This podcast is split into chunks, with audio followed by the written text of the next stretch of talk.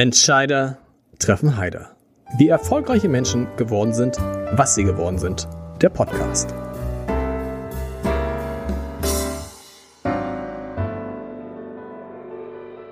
Herzlich willkommen. Mein Name ist Lars Heider und ich habe heute eine Frau zu Gast, die ein Buch geschrieben hat, in dem sich, ich verspreche es, wirklich jeder wiederfindet auch wenn er oder sie nicht zu einer so besonderen Familie gehört, wie es die ist, um die es in diesem Buch geht. Das Buch heißt Du wirst noch an mich denken und ist laut Cover eine Liebeserklärung an eine schwierige Mutter. Es ist aber auch eine Art biografischer Familienroman der Donanis, die in Deutschland Geschichte geschrieben haben.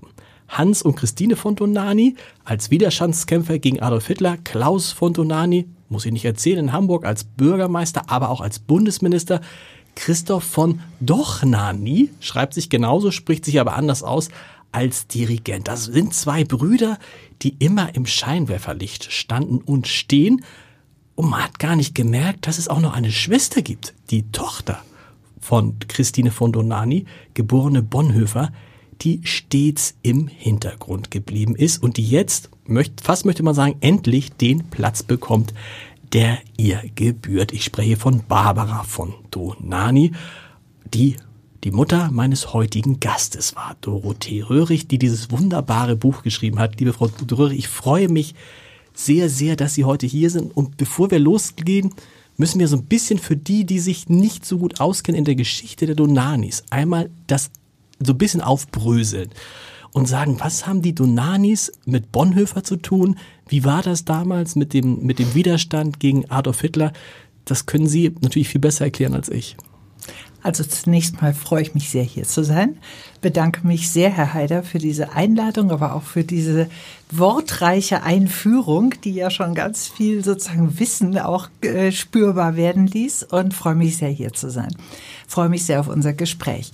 Ja, also Donani Bonhoeffer wollen Sie wissen und äh, da ist es so, meine Großmutter war Christine Bonhoeffer, die dann meinen Großvater Hans von Donani heiratete. Und äh, sie war die Schwester von Dietrich Bonhoeffer, übrigens auch zu erwähnen von Klaus Bonhoeffer, mhm. auf den kommen wir vielleicht auch noch mal kurz. Und gehörte in eine äh, großbürgerliche Berliner Familie. Mein Urgroßvater war Chef der Charité in der Neurologie, war Psychiater und Neurologe. Und ähm, ja, so ist die Familie sozusagen mit Hans und Christine von Donani zusammengekommen und daraus entstanden drei Kinder.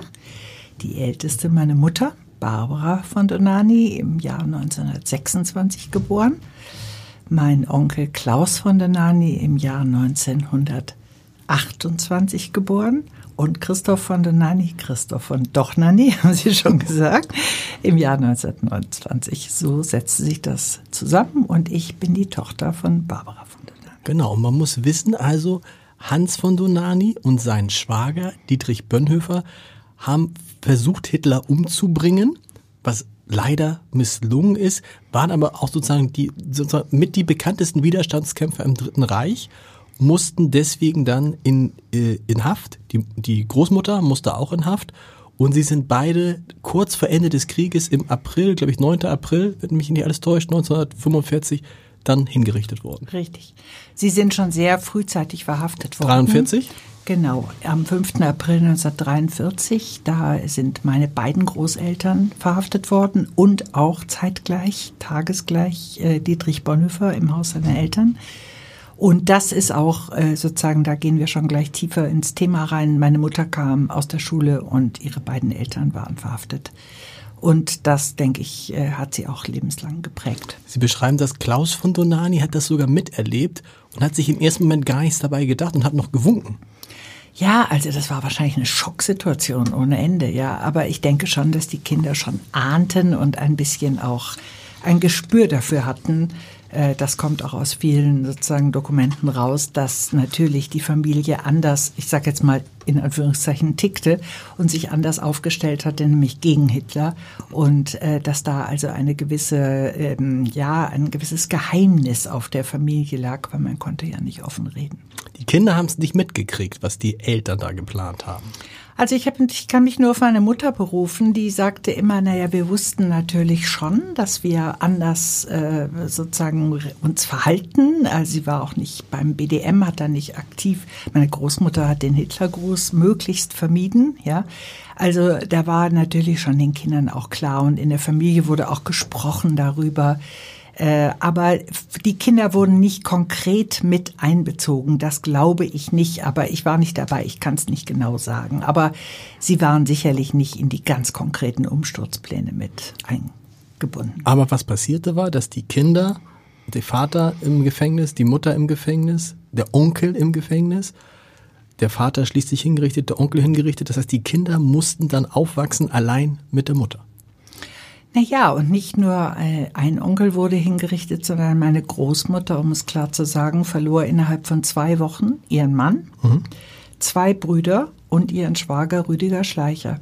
Also die Familie ist da wirklich sehr äh, zerstört worden und, die, und meine Großmutter hat dann eben den Entschluss gefasst, im Jahre 1900, Ende 45 mit den Kindern nach Bayern zu gehen. Der Rest der Familie, der noch übrig war, blieb in Berlin, aber sie hat das anders entschieden für das Wohl der Kinder.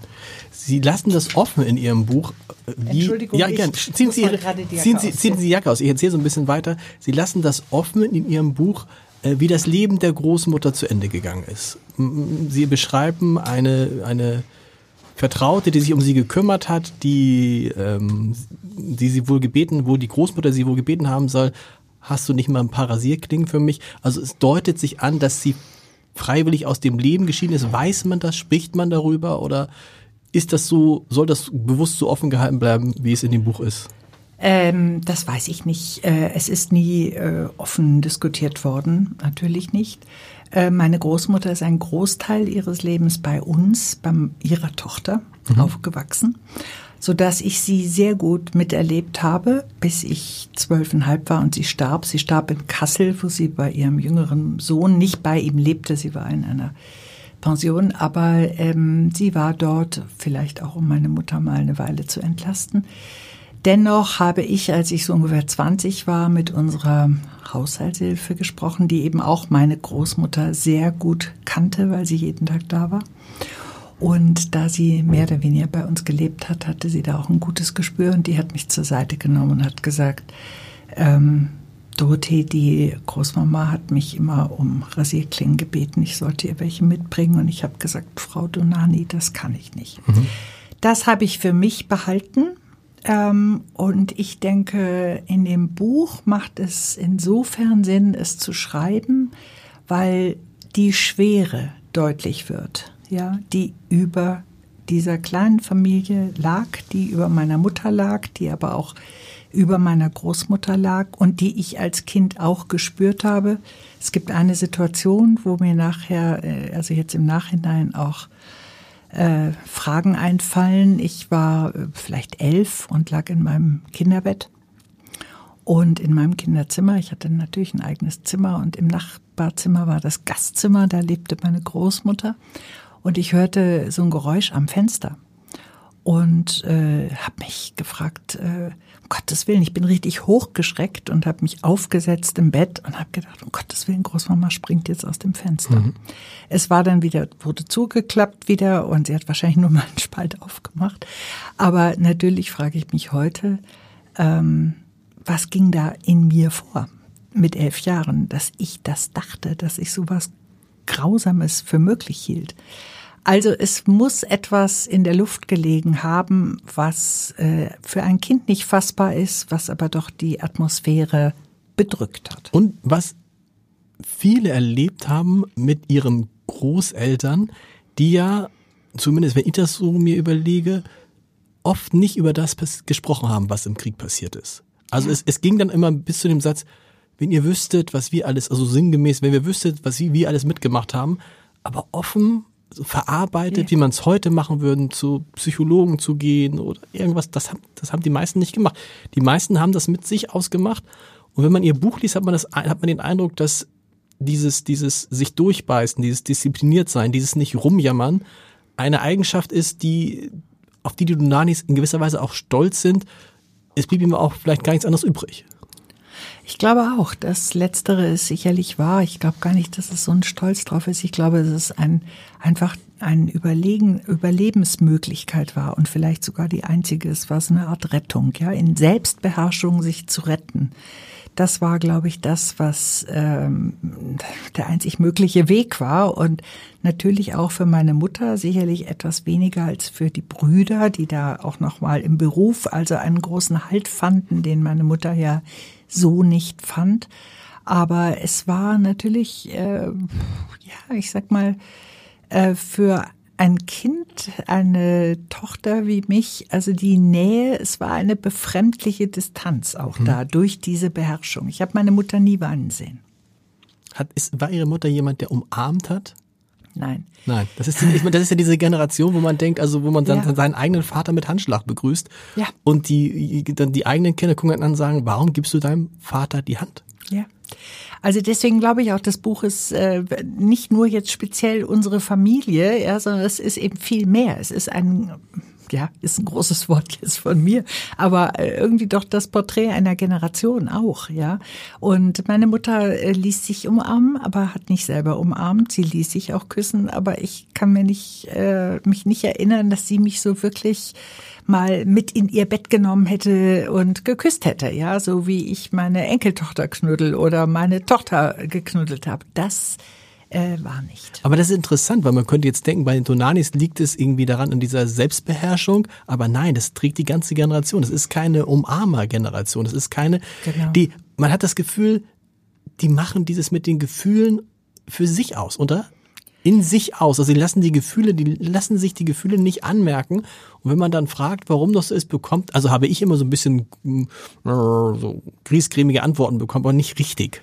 Ja, ja, es ist ja auch eine Stärke. Also man darf das ja, glaube ich, auch nicht nur als. Das stimmt. Ne? Also es hat auch eine andere Seite der Medaille. Die eine Seite ist natürlich die, diese Entfremdung, die da entsteht und diese auch ähm, vielleicht äh, Härte oder Unnahbarkeit, sagen wir vielleicht. Aber das andere, die andere Seite ist auch, ähm, das macht auch stark und sogar auch ein Kind. Also ich würde sagen, ich habe ja auch auf viele Gefühle keinen Widerhall bekommen von meiner Mutter, weil sie das einfach auch nicht konnte und äh, musste dann auch vieles auch in mir mal aushalten. Äh, es hat mich jetzt auch nicht umgebracht, ja. Also ganz ehrlich, es macht auch stark, wenn man was in sich aushält, obwohl das, was natürlich diese Generation ausgehalten hat und das, was speziell meine Mutter und ihre Brüder aushalten mussten, auch meine Großmutter vor allen Dingen, ähm, das, damit mag sich niemand messen. Auf keinen Fall. Wann ist Ihnen zum ersten Mal bewusst geworden, ich bin in einer Familie, die etwas Besonderes ist und die auch weiß, dass sie etwas Besonderes ist? Das ist mir nicht so äh, schlagartig an irgendeinem Moment klar geworden. Damit weg, da wächst man so rein. Ja, man geht also schon sehr früh als Kind, wenn man fünf ist, in irgendwie ein Konzert, was Onkel Christoph dirigiert mhm. und man man lebt so mit und dann äh, ja fährt man den Onkel Klaus in Bonn besuchen und dann ist er Minister und dann ist das Haus irgendwie ein bisschen vielleicht auch mal beschützt oder irgend sowas. Aber das da wächst man rein. Das ist nicht so und ich kann ja auch nicht sagen, dass ich darauf irgendwie stolz war oder auch stolz bin. Das ist einfach so eine Normalität, die sich äh, abgespielt hat und äh, ja, äh, und ich habe immer irgendwie geschaut, eher, sage ich mal, wie sind die Menschen, die mhm. hinter dieser äh, Prominenz ja, sich äh, verbergen oder was. Das waren für mich ganz normale Menschen und mit denen bin ich als Kind umgegangen und heute auch. Was Sie schreiben über die Donanis, über die Familie, ist zum Beispiel dieses. Was wir können, ist über andere Menschen urteilen, freche Bemerkungen machen und uns erheben, uns von anderen abgrenzen durch betonte Sachlichkeit und Faktenwissen, Traurigkeit verschließt, weil jeder mit sich selbst beschäftigt ist. Das ist erstmal, wenn man das so liest, ich habe noch ein anderes Zitat gefunden, habe ich mir mit drei Ausrufezeichen auf Seite 46. Ähm, tja, geht es auch um die Familie glaube ich, unfehlbar arrogant überheblich. So werden manche meiner Verwandten charakterisiert, ungeachtet ihrer Vorzüge und herausragenden Talente. Überheblichkeit kenne ich auch von mir selbst. In Momenten, in denen ich mich unsicher oder bedrängt fühle, kann ich unverzüglich mit gespielter Stärke kontern. Ich täusche ähnlich wie meine Mutter. Ein Familienerbe. Das ist ja natürlich erstmal, wenn man das so liest und wenn ich jetzt Klaus von Donani oder Christoph von Don Dochnani wäre, ich sagen, oh, was schreibt die denn da? Ich schreibe den weiblichen Blick. ich schreibe über die Dinge, die äh, nicht die Heldengeschichten sind, sondern die Frage, wie lebt es sich mit mhm. Heldengeschichten, mhm. ja? Und wie wird man damit fertig? Und wie, welche äh, Stell, welchen Stellenwert haben Gefühle, haben Emotionen in meiner Familie und äh, da bin ich auf das Wort Leerstelle gekommen und Leer mit zwei E. Äh, da ist wenig zu spüren und das ähm, habe ich mal geschrieben, aber konzentriert auf mich und meine Mutter. Und diese, Sie sagen, es sind Heldengeschichten, es geht ja noch weiter, es ist sozusagen die Heldengeschichte aus dem Kampf gegen Adolf Hitler. Es ist natürlich ja. auch die Heldengeschichte zweier Brüder, die unglaublich erfolgreich sind. Dazu noch unglaublich alt, nach wie vor noch aktiv. Christoph von Dochnani dirigiert. Klaus von Donani hat gerade im vergangenen Jahr nochmal einen Spiegel-Bestseller äh, rausgehauen, äh, auch im Hamburger Abendblatt äh, wöchentlicher Kolumnist. Also auch da sind zwei neue Helden entstanden. Da hat die Familie zwei neue Helden Absolut. hervorgebracht. Ne? Herausragende Persönlichkeiten und unglaubliche äh, auch Leistungsträger in jeder Hinsicht, ja, was die Musik angeht, was die politische Haltung angeht, das ist ganz fantastisch und das kann ich auch absolut nur bewundern und würdigen, also auf jeden Fall. Ja. Und dann ihre Mutter, es gibt eine Stelle im Buch, in der Sie beschreiben, einen Termin in Hamburg. Ähm, die Brüder Christoph und Klaus stehen im Blitzlichtgewitter und ihr damaliger Ehemann zieht ihre Mutter so aus der Menge, die so abseits gestanden haben, und stellt sie dazu und sagt, übrigens, das ist die Schwester. Ja. So, das, ja, ist, das fand ich so symbolisch für dieses, mhm. weil wenn man mich jetzt, das ist jetzt auch natürlich, wenn ich, wenn ich Donanis höre, dann denke ich an die beiden Brüder. Ja. Ich hätte gar nicht gewusst, dass es eine Schwester gibt. Genau. Und das war mir wichtig äh, im Nachhinein. Also ich habe das nicht als Vorsatz gehabt. Meine Mutter ist vor sieben Jahren gestorben. Äh, wir haben noch äh, auch mit den Brüdern zusammen äh, drei Wochen vor ihrem Tod ihren Geburtstag, ihren 90. gefeiert. Und das war ein sehr schönes Familienzusammentreffen. Ähm, also meine Mutter, es war nicht der Vorsatz, ich schreibe jetzt mal ein Buch über meine Mutter. Ich fand ein Foto, ein Foto von mir und meiner Mutter in meiner grünen Lebenskiste und äh, die, da habe ich früher mal das Bettzeug drin gehabt und dann irgendwie Ohrringe, die nicht zusammenpassten und Liebesbriefe, die nicht abgeschickt, äh, abgeschickt wurden und so weiter. So, und in dieser Kiste, als ich vor drei Jahren, als Corona war und keiner vor die Tür konnte, wie Millionen andere, diese Kiste aufgeräumt habe, da flatterte mir ein Foto entgegen das äh, mich und meine Mutter zeigt und die Art, wie sie mich festhält. Mhm. Äh, hat mich, ich habe das Foto mit draufgenommen in meinen Schreibtisch und mir angepinnt und äh, ja, war sehr bewegt, dass ich es nicht kannte und habe immer mehr in dieses Foto hineingeschaut und auch immer mehr entdeckt, zum Beispiel eben diese Art, wie sie mich äh, wie sie mich festhält und ich so versuche ein bisschen rauszugehen. Ich bin fast zwei, glaube ich, und sie so, wird 28 sein, genau lässt sich das nicht datieren. Also das ist ein unbekanntes Foto. Und äh, das hat jetzt den Weg aufs Cover geschafft. Genau, das ist ja? das Coverfoto. Und so entstand allmählich diese Idee, äh, meiner Mutter Raum zu geben. Und zu diesem Raum, zurück zu Ihrer Frage von vorhin, mit der äh, mit dem Blitzlichtgewitter gehört eben auch diese Geschichte. Ja, der mein damaliger Mann äh, hat sie an der Hand genommen und gesagt, du gehörst doch dazu. Das waren seine Worte. Sie hat das, sie hat dasselbe erlebt wie Klaus und Christoph. Sie hatte aber dann nicht dieselben Chancen. Sie schreiben auch, dass ihre Mutter Barbara auch sehr musikalisch war, sich für Musik interessiert hat und auch ja. gern diesen Weg gegangen wäre, aber sie hatte den Familienauftrag, äh, der, der Familienauftrag war, eine Tochter habe für die Mutter da zu sein, also dann für ihre Großmutter Und das war sozusagen, und dann übersetzt damit auch für die Familie. Und das war dann ihre Aufgabe, während die Brüder Karriere machen konnten. So ist das. Ich glaube, das war auch eine Zeiterscheinung, ja, ganz klar. Mich hat sehr beschäftigt oder doch erschrocken auch, muss ich sagen, äh, dass ich einen, ähm, einen Brief fand von ihr aus dem Jahr 48 an die, ihre Tante, die älteste Schwester meiner Großmutter. Äh, da schreibt sie, sie hätte, sie war auf der Fotoschule, die Brüder studierten, da schreibt sie, sie hätte äh, einen Wettbewerb gewonnen, aber sie wäre darüber nicht glücklich, mhm. weil die Männer wären jetzt weniger nett zu ihr. Und da, es hat mich richtig, also das hat mich richtig erwischt. Ich habe gedacht, um Gottes Willen, ja, was für eine Zeit, ja, wo man auch das noch schreiben konnte der Tante, die sind jetzt nicht mehr so nett und eigentlich möchte ich den Preis gar nicht haben, ja. Und das war halt einfach so eine Zeit, wo vieles ähm, für Frauen nicht möglich war, was für Männer doch schon selbstverständlich war und, im Gegenteil auch verlangt wurde. Und das erlebt man, was passiert dann? Diese Frauen, diese Mütter fokussieren sich dann auf ihre Kinder. Und das ist also während für die Männer der Beruf, siehe Klaus von Donani, bis ins hohe Alter Lebensinhalt ist, was ist es dann für die Frauen? Ja. Ist eine Frage, sind es die Kinder? Und Sie beschreiben das ja auch, und das kennen so viele, glaube ich, dieses, ähm, dass die Mutter dann schon, wenn man sich einen Tag nicht meldet, sagt, was war denn los? Ja, ja, ne? absolut. Warum hast du ja. dich nicht gemeldet? Ja, und man ja, hat so diesen, diesen inneren Druck oder dann ein Gespräch zu Ende geht mit, wenn du wüsstest, was mir dieser Anruf bedeutet. Ja. Ja. So. Na, ich habe meine Mutter, also vom Tod meines Vaters, sie wurde mit 57 Jahren Witwe und von da an habe ich sie, also ja, kann man sich ja ausrechnen, 33 Jahre lang jeden Tag angerufen. Ja, das war einfach so eine ganz normale, ja, es war eine Selbstverständlichkeit. Ich habe aber auch es oft als Pflicht empfunden und ich habe auch manchmal es wirklich als Last empfunden. Mhm. Ja, manchmal hatte ich aber auch Sehnsucht. Also das gebe ich absolut auch zu.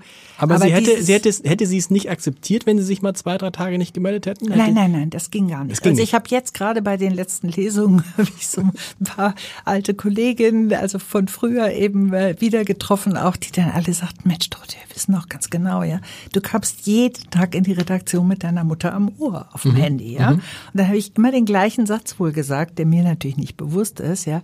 Mama, ich muss jetzt aufhören, ich bin jetzt da. Mhm. So. Und die, die haben alle geschrien vor Lachen und zwar sowohl in Hamburg wie auch in München, wo ich jetzt gerade eine Lesung hatte da kam eben auch nochmal, weil wir früher äh, mit meiner Zeitung in, in, München waren. Muss man sagen, Sie waren lange Chefredakteurin von Emotion? Ja, genau. Genau, und sind da von äh, München nach Hamburg dann genau. gezogen. Naja, und es war überall das gleiche Bild, ja. Und da habe ich auch gedacht, ja meine Güte, was haben die auch alle mitgemacht?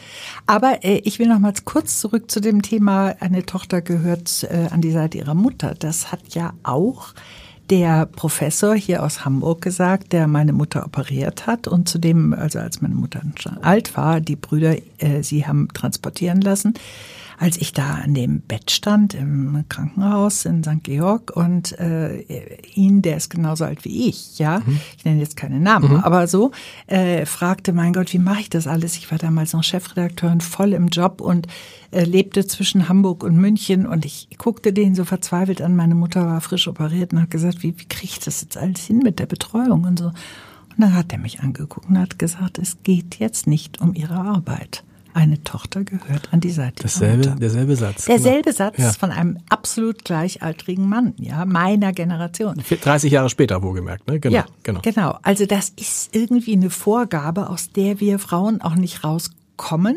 auch nicht raus wollen, nebenbei. Also nicht wirklich. Ich finde, es muss beides geben. Aber dieses innere Band zwischen Mutter und Tochter, das ist natürlich schon auch da. Und ich hätte mir auch nicht vorstellen können, meine Mutter in irgendeiner Form im Stich zu lassen. Ja, ich habe mich nur zerrissen. Das war der Punkt. Und ich glaube, es geht ja jetzt auch nicht um mich, es geht äh, wirklich in dem Buch ja auch mehr um meine Mutter.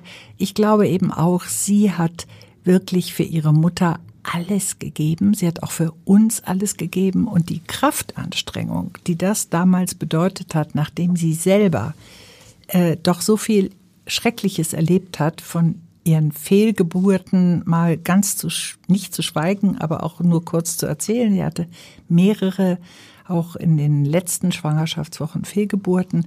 Allein das ist für eine Frau ganz mhm. fürchterlich, aber dann noch eine Mutter, wo man das Gefühl hat, sie kommt mit dem Leben nicht mehr zurecht. Denn wie hat meine Großmutter überlebt? Sie hat 20 Jahre länger gelebt als ihr Mann, aber wie? Trotzdem war es so, dass man zwischenzeitlich, wenn man es liest, denkt man, okay, da ist das Band zerschnitten zwischen den erfolgreichen Brüdern und der, und der Schwester, weil irgendwie die unterschiedliche Wege gehen. Aber tatsächlich beschreiben sie dann, dass sie wieder zusammenfinden, dass ihre Mutter plötzlich wieder ihren, ihren Mädchennamen annimmt, äh, ne? also wieder Barbara von zwischendurch war sie verheiratet, hatte einen anderen Namen. Und dass sie dann, dass die, diese Gespräche mit Klaus und, äh, glaube ich, insbesondere mit Klaus, aber auch mit Christoph, ihr was Besonderes bedeuten, dass diese Geschwister über die Jahre in irgendeiner Form zusammengewachsen sind, gleichberechtigt oder so ein bisschen, dass dann äh, Barbara so die Sachen machen sollte, machen musste, für die die anderen beiden keine Zeit oder zu denen sie keine Lust hatten? Also zunächst mal, ich glaube nie, dass das Band zerschnitten war. Okay. Die drei waren immer ganz eng miteinander, auf ihre Weise. Die kann ich auch nicht wirklich beurteilen. Mhm. Ich war immerhin also andere Generation und auch die Tochter meiner Mutter. Ich kann das nicht ganz beurteilen. Ich weiß nur, dass äh, wenn sie äh, mit den Brüdern telefonierte, und das tat sie häufig, die haben ganz regelmäßig telefoniert. Ich glaube auch in der Zeit, als mein Vater noch lebte, aber danach definitiv äh, wenn man da zufällig reinkam in das Zimmer, wo sie am Telefon hing, äh, und ich hatte ja einen Schlüssel zu ihrer Wohnung und dann ging ich da so rein und dann war sie am Telefon. Ich machte die Tür auf. Dann war da eine Handbewegung. Das kann ich jetzt hier im Podcast schildern, ja. Aber das war wie so eine lästige Fliege, dass sie mich weggejagt hat, ja, weil es war entweder Klaus, dann war sie eher angestrengt und sehr, sehr konzentriert. Und mit Christoph hat sie wahnsinnig Tränen gelacht. Die konnten unheimlich lachen zusammen. Und äh, da, da störte man einfach. Und so war es überhaupt. Also ich glaube, dieses Band, was zwischen den dreien auch äh, bestand, war sehr stark in diesem Gefühl, wir haben was miteinander erlebt, mhm. was niemand sonst erlebt hat. Und das, das verbindet uns. Und zu dieser Welt, die wir erlebt haben, ja, hat auch niemand einen Zugang. Das war spürbar. Ja, also die drei waren so in sich irgendwie verkapselt. Jeder natürlich dann auch noch mal mit sich alleine und überhaupt und hatte ja auch dann seine Familien. Dennoch zwischen den dreien, zumindest von meiner Mutter aus, war ein unglaublicher, äh, eine unglaubliche Nähe, ja und etwas, wo man nicht reinkam. Sie hat auch ihren 70. Geburtstag mit beiden Brüdern gefeiert und nicht mit ihren Kindern. Ja. Da gab es aber für sie gab es auch mal so die eine oder andere enttäuschende Moment. Für mich die interessanteste Szene, wo man kurz schluckt, sagt, äh, der Onkel Christoph sagt, hast du nicht Lust mit uns in die USA zu kommen? Und dann freut man sich ja wahrscheinlich als Nichte und sagt, oh, was für ein toller Onkel. Und dann fahren sie mit ihm in die USA und stellen fest, sie wir verbessern mich, wenn ich es falsch verstanden habe. Eigentlich hat ein, braucht er irgendwie ein Kindermädchen. Ja, das war als Gefühl in mir vorhanden, auch jetzt heute in meinem hohen Alter. Aber äh, gelesen habe ich es tatsächlich nochmal, weil ich den Nachlass meiner Mutter eben äh, sortiert habe und Briefe von mir aus damals San Francisco an meine Eltern fand. Und da stand das alles nochmal haarklein drin, meine Gefühlswelt. Die muss nicht objektiv wahr sein, aber ich habe es so empfunden und ja, das war äh, für mich irgendwie ein bisschen blöd, dass ich eben meine jüngeren Cousine und Cousin da etwas hüten musste und eben keine Avocado mit Hühnchen bekam, sondern Bockwurst gemacht habe mit Ketchup. Ja. Ihre Mutter, ähm, Sie haben es gesagt, die Mutter hat sich dann sehr stark auf Sie fokussiert. Sie haben täglich telefoniert und es gab dann Szenen, die besonders waren. Eine ist die, Sie sind schwanger und die Mutter ist bei Ihnen. Und Sie, irgendwie machen Sie dann die Handbewegung und sagen, es reicht, es wird mir zu eng. Mhm. Und die Mutter entscheidet sich dann, Sie müssen das erzählen, einfach kurz, war das kurz vor Ende der Schwangerschaft, einfach wegzugehen. Ja, das war äh, drei Wochen vor Ende der Schwangerschaft. Und äh, sie wollte bleiben, bis mhm. ich entbinde. Und ich hatte damals den sogenannten Mutterschutz beim Bayerischen Rundfunk und ähm, hatte eigentlich irgendwie, ich hatte, ich habe so an mich selbst geglaubt. Ich habe gedacht, nee, ich krieg ein gesundes Kind und das geht alles gut. Und ich hatte mir auch eine kleine Klinik ausgesucht mit einem Belegarzt und meine Mutter fand das alles schrecklich. Sie hatte eben durch ihre traumatischen Erfahrungen, mhm. auch mit der, mit den Geburten, hatte sie äh, sich die Universitätsklinik in Tübingen und da natürlich den Chefarzt und bei meinem Bruder auch, dann in München wiederholt und so. Also da war schon eine Spannung und eine eben unglaubliche Sorge um mich und um das Kind. Und dieser Sorge musste ich mich entziehen, um mich zu schützen.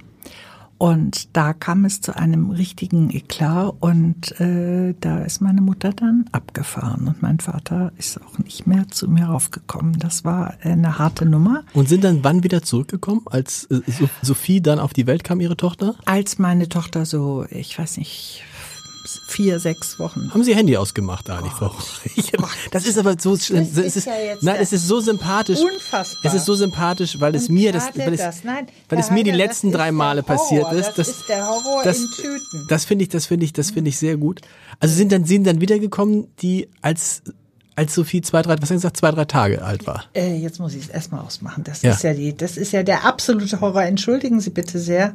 Das ist ja nicht. Es ist vor allen Dingen sehr, sehr interessant, ist die älteste Freundin meiner Mutter gewesen. Die gerade jetzt anruft. Die jetzt anruft. Ist das nicht verrückt? Ja, dann ist es, dann ist es doch, wenn man, wenn man, wenn man, es ist irgendwie ganz verrückt. Wenn man, ja, wenn, dann ist es, dann hat es doch was damit zu tun, dass wir halt so intensiv gerade über die Mutter reden. Über diese Zeit reden. Genau. Die ist, sie ist die erste, die äh, das Buch bekommen hat. Okay. Und sie lebt in einem Altersheim in der Nähe von Düsseldorf. Ist wie alt? 93, 93 wird sie jetzt. Hm.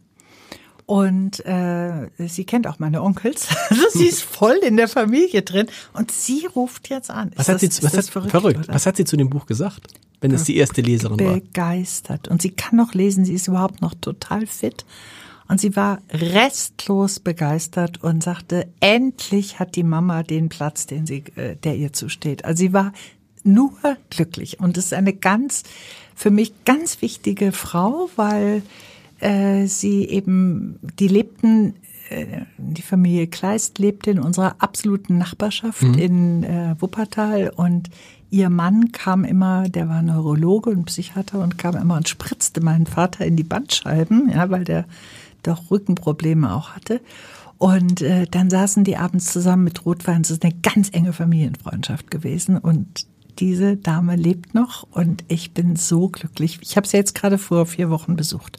Aber sie war die erste, die ein Buch bekam. Das erste Exemplar ging an Gerti Kleist. Ich sag mal ihren Namen hier. Und äh, schöne Grüße. Ähm, und Klaus und Christoph haben es wann gekriegt? Das weiß ich nicht. Ach, Sie haben es ihnen nicht vorab geschickt? Nein. Nein. Nein. Haben Sie es, wissen Sie, ob Sie es, ja, doch, die.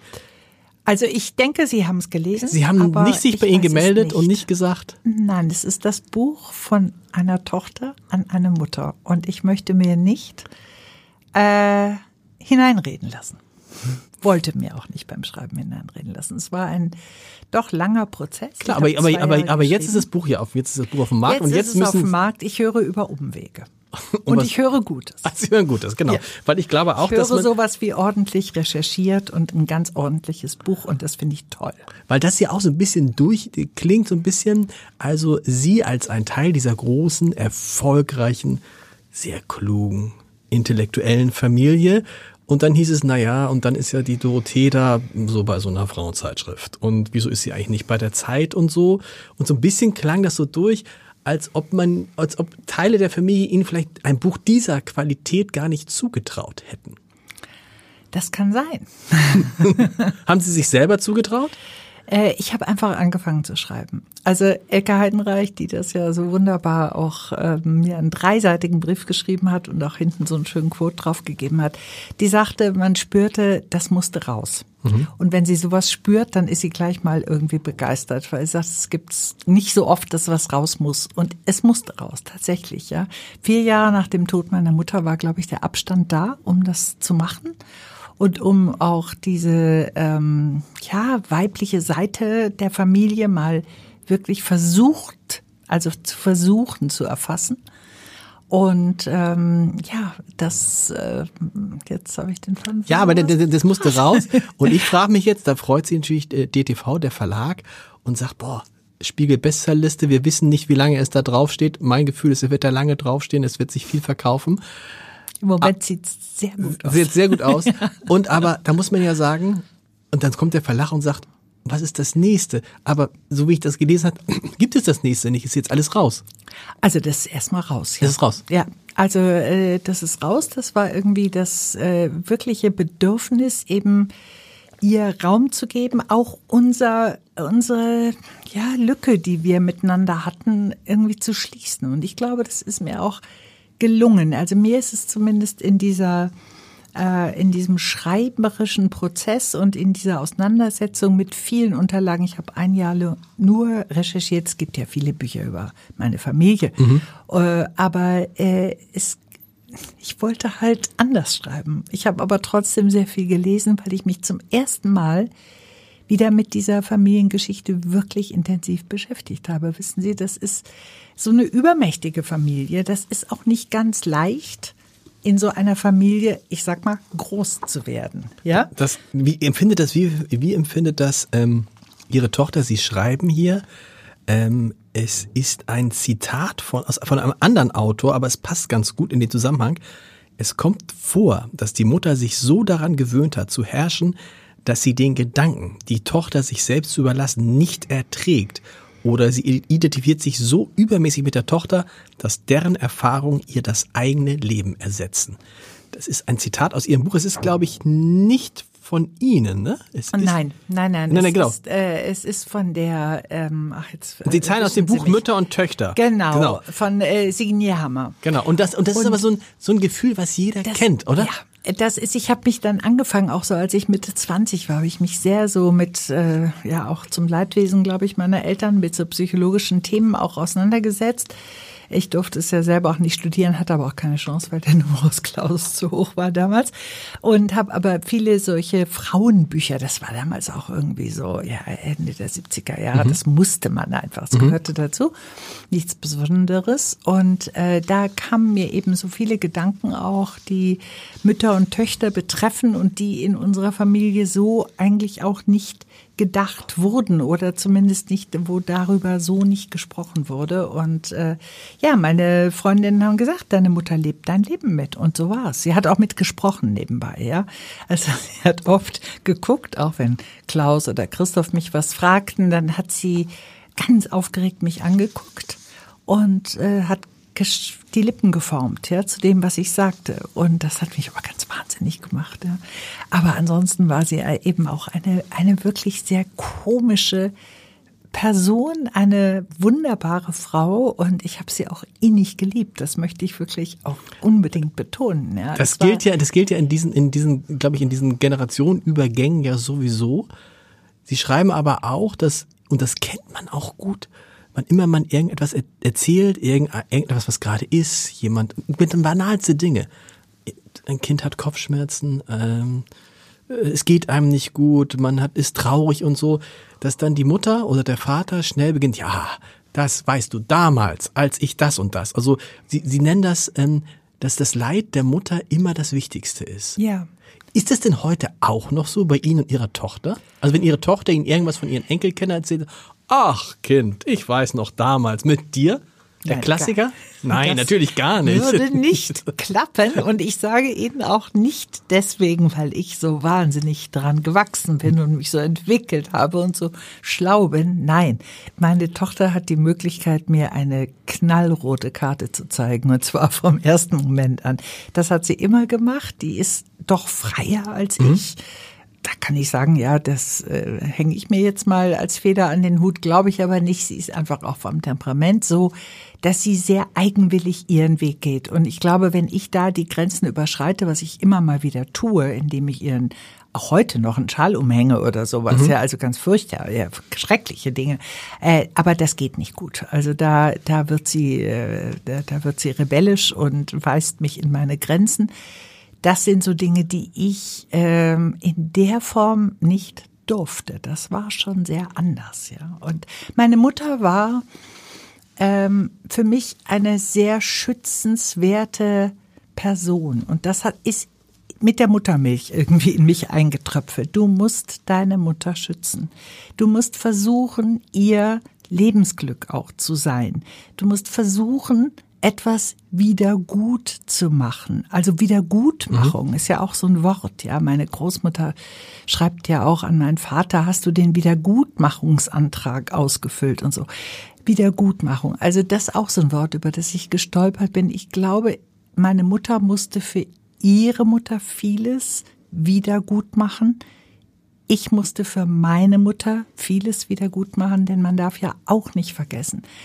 In den 50er, 60er, 70er Jahren war die Nazis, die meinen Großvater und die Familie so auf dem Gewissen hatten, ja, also ein, ein Richter und damit auch Henker wie Huppenkoten oder Röder, die haben noch bis in die späten 70er Jahre von satten Pensionen gelebt und waren überall gelitten und äh, gesehen und äh, haben sich voll wieder integriert in die Gesellschaft.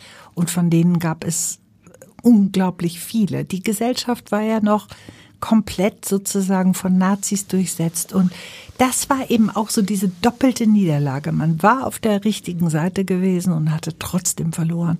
Und ich glaube, dieses, auch dieses Trauma hat meine Mutter beherrscht und hat auch meine Großmutter beherrscht. Und äh, das hat sich alles irgendwo wieder gespiegelt in diesem Ansinnen dann, was natürlich nicht so ausgesprochen war. Aber mach es ihnen gut, mach es ihnen schön sei, pass dich an, mach keine Sorgen.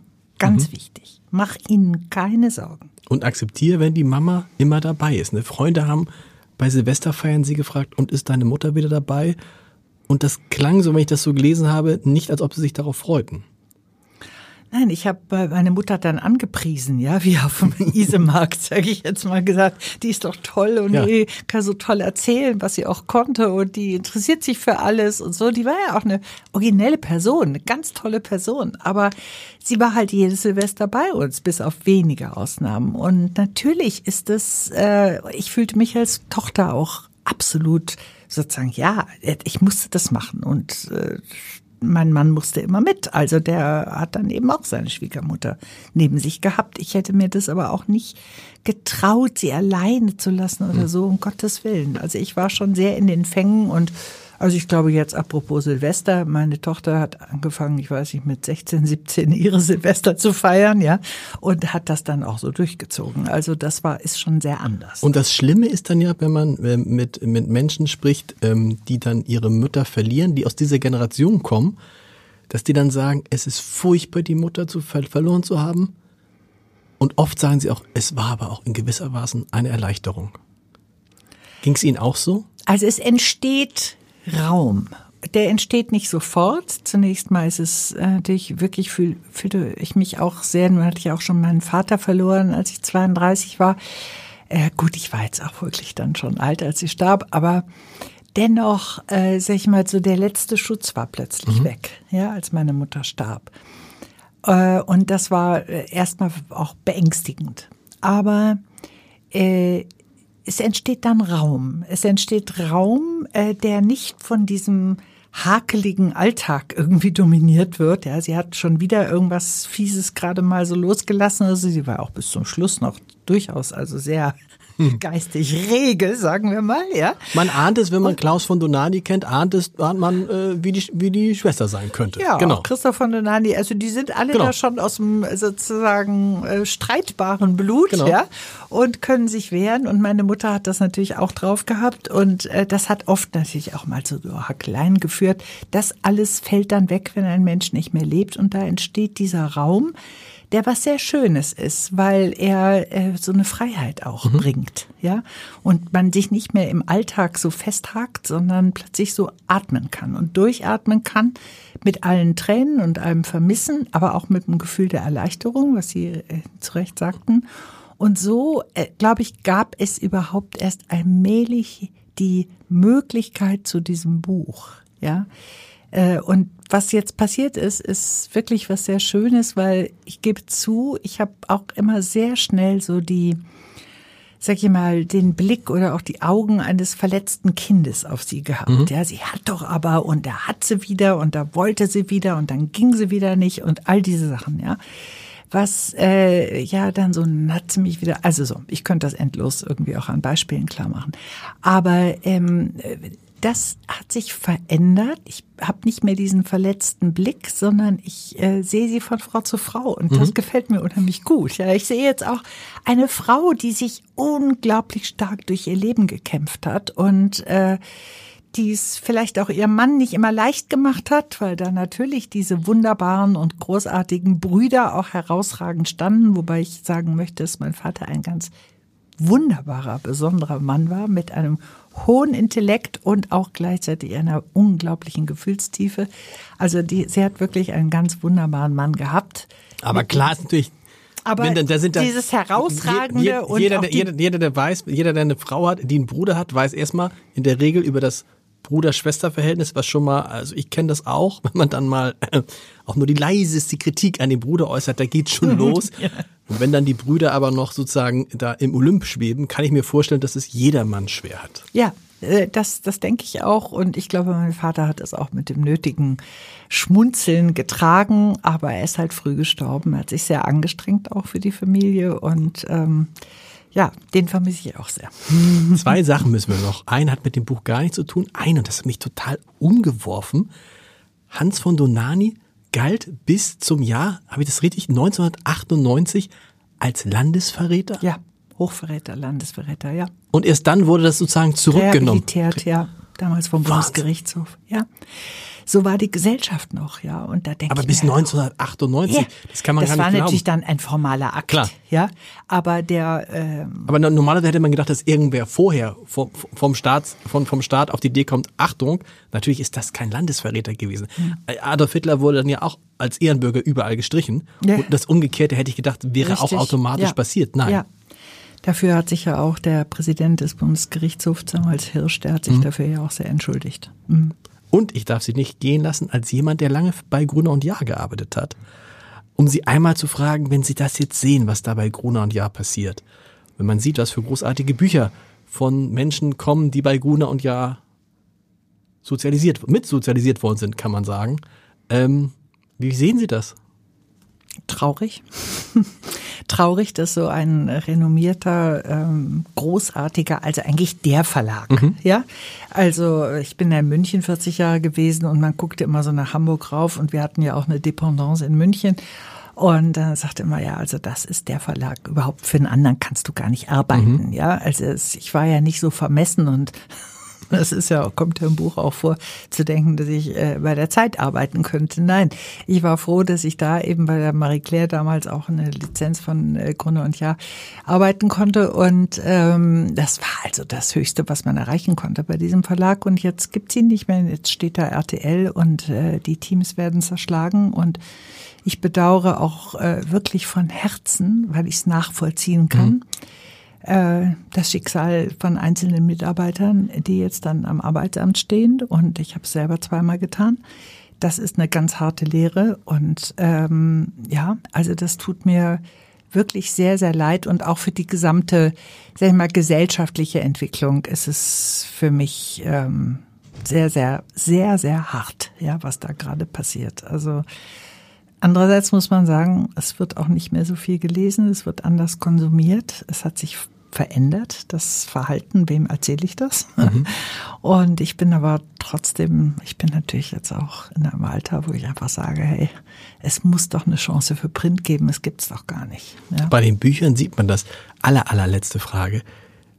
Sie werden, der Verlag wird sie nicht rauslassen, oder? Der wird sagen, also nach diesem Erfolg, es wäre nahezu komisch, wenn man dann nicht irgendwie in zwei, drei Jahren mit, nochmal mit dem Buch um die Ecke käme, oder? Naja, und sei es, und sei es ein Roman also- oder, oder ist es, ist es sowas gerade, also, viele, viele Schriftstellerinnen und Schriftsteller, die in diesem Podcast sind, erzählen gerne, dass das Schönste eigentlich die Arbeit an dem Buch ist und wenn dann diese Arbeit zu Ende ist, dann ist es auch noch ganz schön zu sehen, funktioniert es oder funktioniert es nicht, aber das ist nicht der Kern ihrer Arbeit gewesen. Der Kern ihrer Arbeit und das, was alle befriedigt, ist das Schreiben. So. So wie ich sie jetzt kennengelernt habe in der letzten Viert- Dreiviertelstunde, würde ich sagen, ja, da war eine Geschichte, die raus musste, aber das war ja für sie der, der schöne Moment. Jetzt, alles, was jetzt kommt, ist so ein bisschen i-Tüpfelchen, so ohne jetzt irgendwelche schlimmen Floskeln zu verwenden. Aber müssen, wenn man das sowas mal gemacht hat und dieses, dieses tolle Gefühl hat, was dabei rauskommt, muss man dann nicht automatisch irgendwann früher oder später das nächste Projekt angehen? Nee. Nee. Okay. Ich nee. glaube nicht. Nee. Äh, also im Moment kann ich es mir nicht vorstellen. Ich bin noch sehr, sehr innerlich verwoben mit meinem Buch. Das heißt aber auch mit meiner Mutter. Mhm. Ja, ich habe sie noch nicht so rausgelassen. Ja, auf der anderen Seite äh, klar ist es jetzt dann auch irgendwie erledigt. Ich freue mich jetzt gerade wahnsinnig an dem Erfolg. Also das Buch ist seit vier Wochen draußen und ist seit äh, wirklich quasi Stunde Null auf der Bestsellerliste. Das ist natürlich also unfassbar und ich weiß auch, dass es gerade weitergeht sehr gut und das freut mich sehr. Aber Sie haben recht. Also das ist natürlich nicht das, was jetzt so, sag ich mal, die Essenz des Ganzen für mhm. mich ist. Die Essenz ist tatsächlich, ich habe zwei Jahre mich auch bei schönstem Wetter hingesetzt und ich habe es nicht als Strafe empfunden und habe geschrieben. Und es kam alles raus und ich habe das alles nochmal erlebt. Ich habe mir nochmal zwei Jahre, eigentlich sogar drei mit diesem Recherchejahr mit meiner Mutter geschenkt. Und das ist so ein enormes ja. Geschenk, auch was ich mir damit gemacht habe, ja. Und ich glaube auch meiner Mutter. Ich glaube, irgendwas kriegt sie mit da oben, ja, äh, dass ich da jetzt erstmal ein bisschen Abstand brauche. Ich schließe nichts aus überhaupt nicht. Vielleicht erwischt mich irgendwas, wo ich sage, ja, das mache ich jetzt. Aber äh, im Moment äh, muss ich erst mal einmal durchatmen und mich freuen. Was sagt Ihre Tochter zu dem Buch? Ja, die hat äh, mitgelesen. Das war mir auch wichtig. Sie hat sehr an ihre Großmama gehangen. Und äh, sie rief mich an, als das Buch fertig war und hat es dann nochmal in einem durchgelesen. Und sie hat äh, versucht, mir was zu sagen. Und sie musste, das darf ich auch sagen, sie musste wirklich fast zehn Minuten weinen. Sie konnte gar nicht sprechen. Sie hat dann aber gesagt, Mami, die Großmama ist total lebendig geworden. Ja, und das fand ich auch so schön. Also meine Mutter lebt auf und jetzt lieg ich auch manchmal so im Bett und äh, fass mir an die Stirn und sage, das gibt's gar nicht. Das ist meine Mutter, die immer so wie ein bisschen verglüht war. Ja, andererseits mhm. war sie so stark, ja, aber dass sie jetzt diesen Raum bekommen hat. Da bin ich wirklich glücklich drüber. Und letztendlich unsterblich geworden ist. Und dann zeigt sich mal wieder, was so ein Buch das gute alte Buch kann. Frau Ulrich, vielen Dank, dass Sie da waren. Das Buch heißt Du wirst noch an mich denken. Übrigens auch sehr lustig, das verrate ich jetzt aber nicht wann dieses, dieser Satz zum ersten Mal fällt in diesem Zusammenhang, dieser große, kluge Satz. Den viele gehört den, haben. Den viele gehört haben. Du wirst noch an mich denken. Ja. Und ich sag nur soweit, Stichwort Sonnenbrand. Äh, viel Spaß beim Lesen und schönen Dank, dass Sie da waren. Und viel Spaß in der Frühlingssonne. genau. okay, ich danke Ihnen sehr, Herr Heider. Danke.